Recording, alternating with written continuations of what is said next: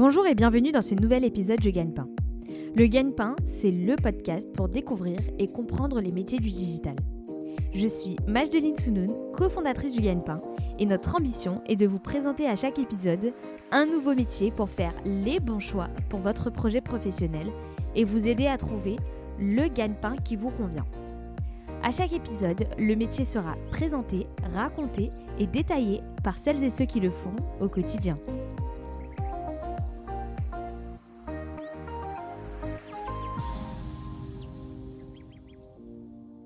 Bonjour Hamza. Bonjour Majdeline. Merci Hamza d'avoir accepté l'invitation euh, du Gagne-Pain. Hamza, tu es growth hacker. Exactement. On va avoir l'occasion de revenir euh, plus en détail sur ton métier, mais avant tout, est-ce que tu peux te décrire en quelques mots? Euh, oui, donc je m'appelle Hamza, j'ai bientôt 30 ans et euh, je vis en région parisienne, donc près de Versailles plus précisément. j'ai toujours vécu en fait en région parisienne de manière générale. J'ai fait un bac littéraire pour, pour un peu les prémices des choses. Et euh, je suis ensuite euh, parti euh, vers des études d'art. Donc j'ai fait un double cursus, donc licence en art plastique licence esthétique et sciences de l'art à l'université Paris 1. Et ensuite je suis parti vers un master en médiation de l'art contemporain où j'ai pu faire un, un mémoire sur le marché de l'art. Et je me suis dirigé ensuite vers euh, un début de thèse que j'ai pas fini. D'accord, super. Euh, donc après ce master et après euh, toutes ces recherches euh, autour de l'art contemporain, est-ce- qu'est-ce que tu as fait? Tu es parti vers quelle entreprise? Alors ensuite, ce que j'ai fait, c'est que bon, déjà parallèlement à mes études, j'ai fait un certain nombre de métiers. J'ai un parcours assez atypique. J'ai travaillé dans le milieu de l'éducation. J'ai aussi été professeur d'art plastique aussi, mais sans avoir le diplôme là en contractuel. Euh, j'ai travaillé aussi dans le domaine bancaire, dans le domaine des assurances. Euh, j'ai voilà, été aussi hôte de caisse euh, plusieurs années. Et puis ensuite, le Covid est arrivé. Et donc, j'ai dû me remettre en question, comme énormément de personnes, malheureusement et chercher ce que j'allais bien pouvoir faire parce que c'est vrai que le milieu de l'art c'est un milieu très très bouché et donc je suis parti vers j'ai décidé en fait de me réorienter vers le- le domaine du marketing digital et donc d'être growth donc j'ai travaillé pendant donc j'ai travaillé quelques mois en freelance dans ce domaine là et ensuite j'ai fait un an d'alternance dans une boîte canadienne c'était assez cool et ensuite, j'ai fait euh, trois mois, euh, trois mois dans une boîte, euh, dans une boîte en Suisse. Et, et là, je- j'essaye de faire un peu des missions en freelance encore de nouveau. Et, et voilà. Hamza, pour ceux qui ne connaissent pas du tout les termes growth hacking, est-ce que tu peux traduire concrètement ce que c'est qu'un growth hacker? Alors, je pourrais pas t'apporter de, définition concrète en anglais, mais ce que je peux dire, c'est que le gros hacker est un générateur de croissance des entreprises. Donc, euh, un gros hacker peut très bien travailler pour une grosse entreprise comme une start-up, comme une licorne. Euh, et en fait, euh, voilà, il- doit trouver en fait des techniques et des- des moyens, des, oui, voilà, des techniques en marketing digital qui permet en fait de faire grossir l'entreprise en, générant un maximum de leads déjà dans un premier temps. Et donc pour faire grossir l'entreprise, faire connaître le service ou le produit de l'entreprise et ensuite euh, faire grossir le chiffre d'affaires parce que c'est aussi ça le but, sachant que le gros hacker euh, il est surtout considéré un peu, enfin tout le monde le voit comme ça, comme un peu le magicien du marketing et le magicien du digital qui va pouvoir générer un maximum de prospects, de leads et donc euh, faire grossir un maximum l'entreprise et son chiffre d'affaires, mais avec le moins de moyens possible. Il y a des gens qui pensent que tu n'as pas besoin de mettre un euro dans des techniques de growth ou des techniques euh, marketing digital, ce qui est totalement faux. Euh, tu dois quand même payer les outils, tu dois, il y a quand même du temps et ça prend pas mal de temps à mettre en place et surtout avoir de la data derrière, mais ça j'y reviendrai plus tard. Et donc euh, voilà, ce que je peux dire, c'est que c'est un générateur de croissance qui, qui doit voilà, trouver des techniques pour faire grossir l'entreprise, peu importe sa taille, grossir son chiffre d'affaires, amener un maximum de leads, faire connaître un maximum le service ou le produit proposé par l'entreprise avec le moins de moyens financiers possible. Ok. Et quelles sont les missions quotidiennes finalement d'un growth hacker? Alors, pour un gros, il n'y a pas vraiment de missions qui sont ancrées et figées. Encore une fois, ça dépend vraiment de la structure dans laquelle tu es. Ça dépend du business model de l'entreprise. Ça dépend aussi des envies de l'entreprise. Ça dépend de si elle veut euh, vraiment axer ses actions sur euh, plus euh, de la stratégie de contenu ou plus sur du marketing pur et simple. Ça dépend aussi si le service proposé il est en B2B ou en B2C. Ça dépend aussi de la zone géographique dans laquelle tu es parce que du coup, tu vas pas du tout avoir les mêmes clients et pas du tout avoir le même business model tout simplement. Mais je dirais que que euh, les missions principales sont surtout liées au fait de générer des leads, faire connaître l'entreprise ou le service ou le produit, euh, mettre en place des stratégies de contenu, stratégie SEO, stratégie SIA aussi. Il peut être amené aussi à avoir, ben ça c'est plutôt rare, mais bon, en tout cas moi je l'ai déjà fait, à être amené à, par exemple, si, si tu as un gros hacker qui arrive dans une boîte où il n'y a rien, le gros hacker peut être amené à partir from scratch, donc c'est-à-dire mettre en place, créer intégralement le site internet, mettre un tracking ultra complet sur le site. Donc tu es un peu un couteau suisse finalement euh, du marketing digital. C'est ça, c'est ça. C'est vrai que dans le gros hacking, je crois que c'est un des seuls métiers où tu es vraiment euh, un touche, touche à tout. Tu es vraiment touche à tout, tu t'es après, il y a quand même des entreprises qui aiment un peu étiqueter euh, les, les, les, grosses en leur disant bah voilà, toi tu vas être expert euh, CRM, expert SEO, expert SEO, toi tu vas t'occuper que de la stratégie de contenu et donc le, la personne sera plus un community manager finalement qu'un gross. Mais c'est vrai que le community managing c'est aussi une branche du gross. En fait, dans le gros hacking, pour faire simple, c'est juste une sorte de, de grosse boule. C'est un métier euh, voilà, où tu as plein, plein, plein, plein, plein de choses. Et c'est un métier qui est ultra complet. Et pour les personnes qui veulent faire ce métier, je leur conseille vraiment de se renseigner sur toutes ces branches-là du growth. Parce que même si après les gens tombent dans une entreprise où ils vont être un peu étiquetés, euh, expert SEO ou autre, bah c'est un peu pas mal de toucher à tout, et y compris au code. D'accord, ok, y compris au code. Parce que là, tu as, tu as cité quasi 6-7 métiers euh, du marketing digital. C'est vrai que, ouais, ouais, il y a, je pense, je dirais, moi, il y a peut-être 15, une quinzaine, voire une vingtaine de métiers différents qui font partie du growth, qui sont des branches du growth, mais qu'il est vraiment bon de, de maîtriser. Ok. Donc, de ce que je comprends, pour être growth hacker, il faut avoir déjà cette compétence euh, de curiosité est-ce que tu, verrais d'autres compétences importantes à avoir euh, pour faire ce métier? Alors exactement, justement, tu mets le, doigt dessus. Euh, pour exercer ce métier de growth, il faut avoir une curiosité euh, extrême, mais réellement ne pas forcément être curieux que dans le métier du growth ou que dans les métiers du digital. Moi, ce que je dis toujours, c'est que plus les gens se, se cultivent de manière générale et mieux c'est. Et donc, euh, oui, faut avoir, voilà, faut avoir cet, esprit de curiosité, être avide de connaissances, mais dans tout. Euh, avoir un peu un grain, euh, enfin, un peu un aspect aussi artistique. Faut, faut, faut, voilà, avoir des qualités rédactionnelles, savoir écrire, savoir vendre, savoir se vendre. C'est vrai qu'il y, y, a une grosse part de création quand même dans le growth qui est assez minimisée malheureusement et qui est une vraie valeur ajoutée dans, dans, le growth. Et je peux que encourager les personnes qui veulent faire ce métier à justement à, à travailler cette fibre artistique. C'est super important, vraiment. Euh, attention, Hamza, la question gagne pas. Combien ça gagne un growth hacker? Ah, La question. La question. Euh, alors. On l'a pas appelé la question gagne pas pour rien. Oui, je, je, comprends mieux. Euh, ça dépend énormément. Je, je c'est pas que je veux tourner autour du pot ou quoi, c'est que ça dépend énormément. Euh, ça dépend encore une fois non seulement de la taille de l'entreprise dans laquelle un growth travaille, ça dépend de, de, son portefeuille aussi client, ça dépend aussi du service du produit proposé. Mais euh, pour donner une, réponse un peu concrète, tu peux commencer à entre 800 et 1200 euros quand tu es en alternance par mois hein, en net.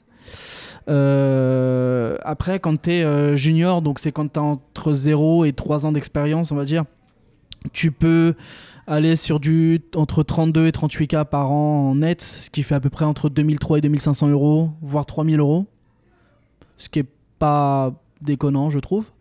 Et après, pour les seniors, donc ça, c'est quand tu as vraiment entre 10 et 15 ans d'expérience, voire un peu plus, et il y en a, euh, tu peux aller vers du 60, 65, 75K même en net. Ça doit faire entre 6 7 000 euros net par mois, je dirais. Ce qui est vraiment pas mal, sachant que on peut évoluer aussi en tant que growth. D'accord, ok. C'est clair. Alors, l'a entendu, tu as utilisé énormément d'acronymes anglais. Est-ce que l'anglais est important pour le métier de growth hacker? Alors, pour le métier de growth hacker, je dirais pas que l'anglais est absolument fondamental. Je, je dirais pas ça, ce serait mentir. Par contre, c'est important, mais en réalité, même si vous avez un niveau euh, de troisième, vous allez pouvoir vous en sortir.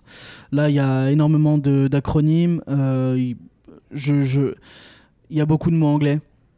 Et en réalité, une fois que vous connaissez la définition de tous ces acronymes et de ces mots anglais, euh, vous allez pouvoir vous en sortir.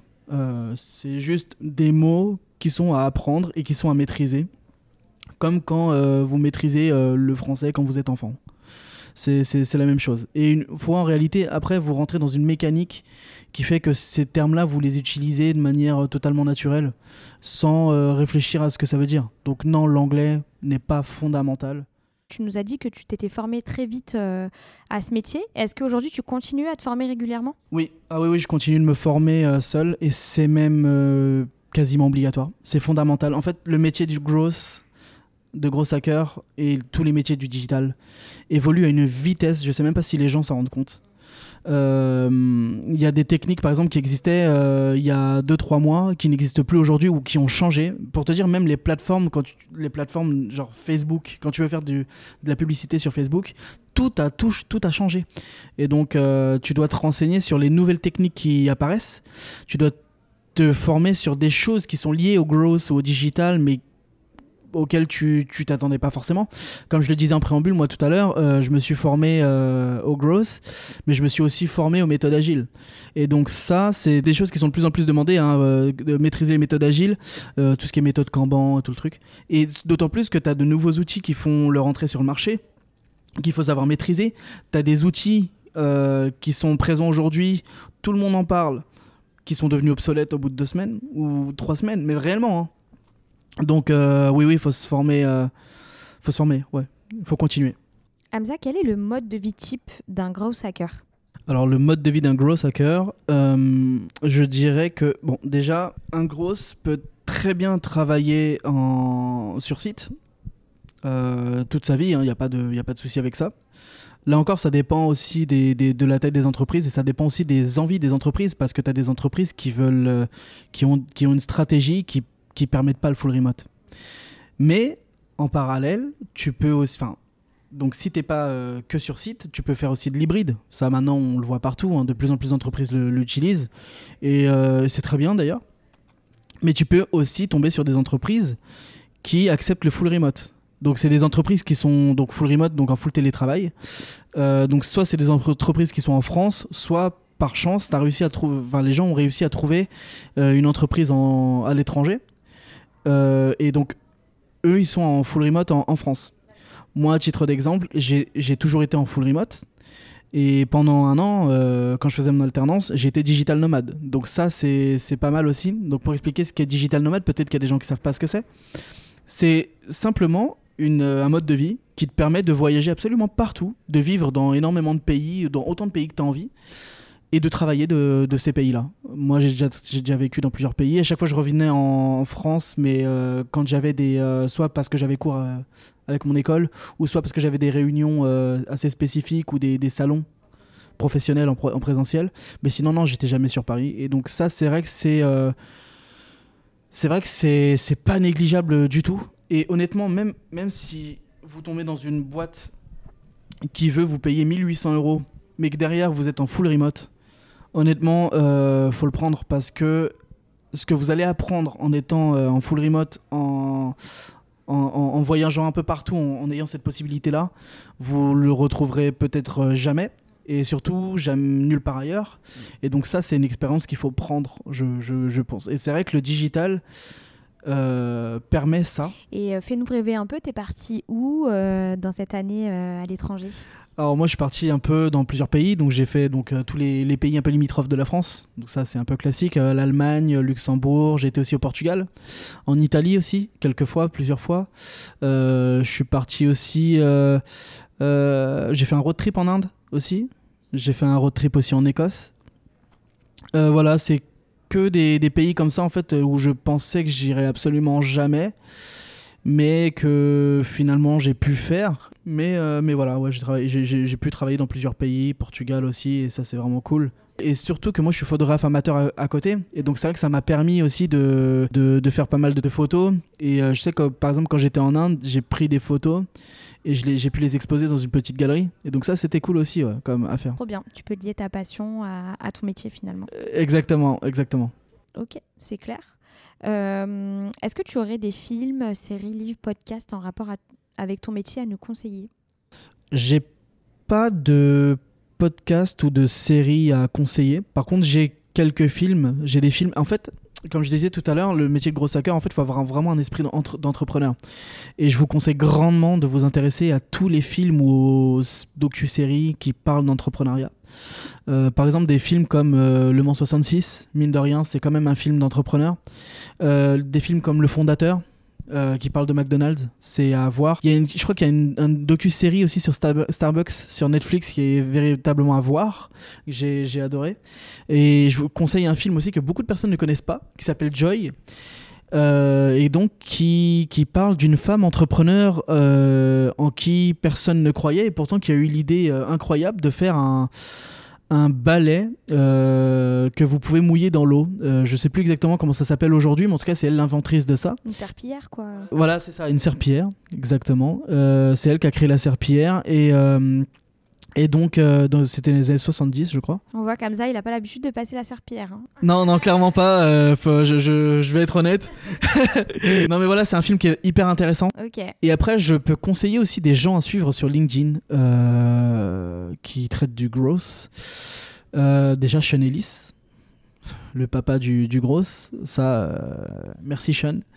Et qui d'autre aussi Neil Patel, qui a, qui a révolutionné en fait le, le, le SEO. Euh, c'est voilà, il a, il a créé un outil pour ça. Il a écrit énormément de choses euh, à ce sujet. Et après, en français, je pourrais euh, aussi conseiller peut-être Kevin Dufresne que j'ai rencontré une fois justement qui est venu donner un cours en fait dans mon école de marketing digital très sympa et qui a des bonnes idées euh, qui, qui permet vraiment de faire avancer euh, les enfin qui, qui, qui permet de- aux gens de de- d'évoluer vraiment dans le growth quand vous allez rentrer dans le growth peut-être que vous allez adorer un outil en particulier par exemple Notion et donc là je vous conseille par exemple Shubham Sharma qui a une page YouTube euh, etc qui est, qui est vraiment Qui donne des conseils, des tutos sur, euh, sur les outils. c'est ça sur comment maîtriser euh, maîtriser Notion qui est, euh, qui est un outil incroyable hein, euh, faut, faut le dire je, je pense que si vous utilisez pas Notion vous êtes un mauvais gros hacker Je- je- j'en rigole un peu mais tout le monde l'utilise Euh, c'est voilà c'est un outil fondamental Ok, ok. Je mettrai euh, toutes ces références dans les notes euh, du podcast. À bientôt, Hamza. Merci. merci à toi